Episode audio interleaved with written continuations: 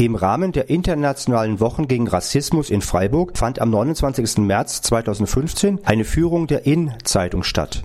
Die IN-Zeitung wird vom Migrantinnen- und Migrantenbeirat der Stadt Freiburg herausgegeben. Dabei steht IN für interkulturell, international und integrativ.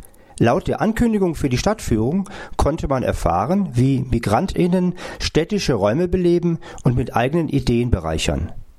In einem der angesteuerten Innenorte, dem italienischen Café Capri am Augustinerplatz, führte Markus ein Interview mit der leitenden Redakteurin Victoria. Kannst du mir etwas über die Innenzeitung erzählen? Wie ist die entstanden?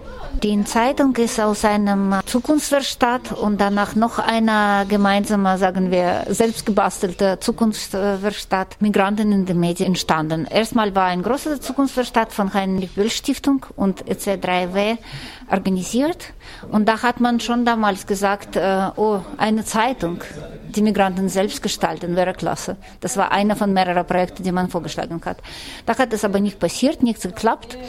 Und dann nach mehreren Jahren, wo vom Migrantenbeirat ein Haus der Kulturen verlangt wurde in Freiburg, wir kamen mehrere Gruppen in einen Workshop, wo wir gedacht haben, wie konkret. Und plötzlich eine von diesen Gruppen hat entschieden, nein, kein Haus der Kulturen, sondern eine Zeitung. Mhm. Die Zeitung wird viele Fenster öffnen zu bestehenden kulturellen Einrichtungen. Und das wird unser Haus der Kulturen da einfach. Wann ist die Zeitung entstanden? 2010. Die Zeitung wird in Hunderttausender Auflage mit dem Amtsblatt zusammen verteilt. Wie selbstständig ist die Zeitung? Die Zeitung ist absolut selbstständig. Niemand sagt uns, worüber wir schreiben sollen.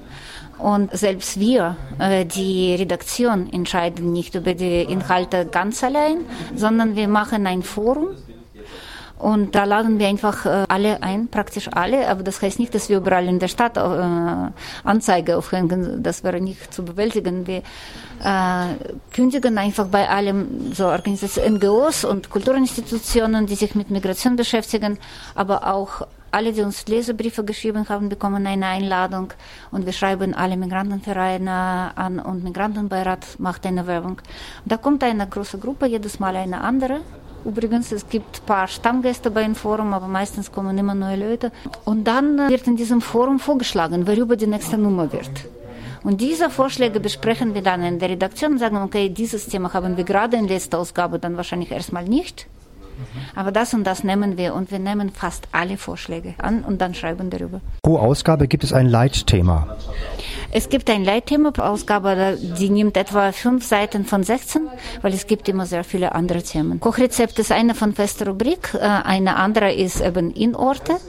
Das heißt, die Orte, die durch äh, Migration entstanden sind und die diese Stadt sehr bereichern und schmucken und Porträt. Das sind drei Rubriken, die in jeder Nummer kommen. In welchen Sprachen sind die Artikel, die eingereicht werden? Äh, die Artikel sind immer auf Deutsch, das ist einzige Voraussetzung und haben immer gesagt, schreibt egal in wie viel schlechtem Deutsch, ist egal, weil die Artikel werden korrigiert. Und das ist übrigens ein bisschen der Trick, wieso wir immer noch Artikel bekommen, obwohl wir die Leute nichts bezahlen weil die Migranten haben total viel zu sagen, total viel zu erzählen, sind alle voll wütend wie die deutsche die, das ist, was uns wirklich einig macht.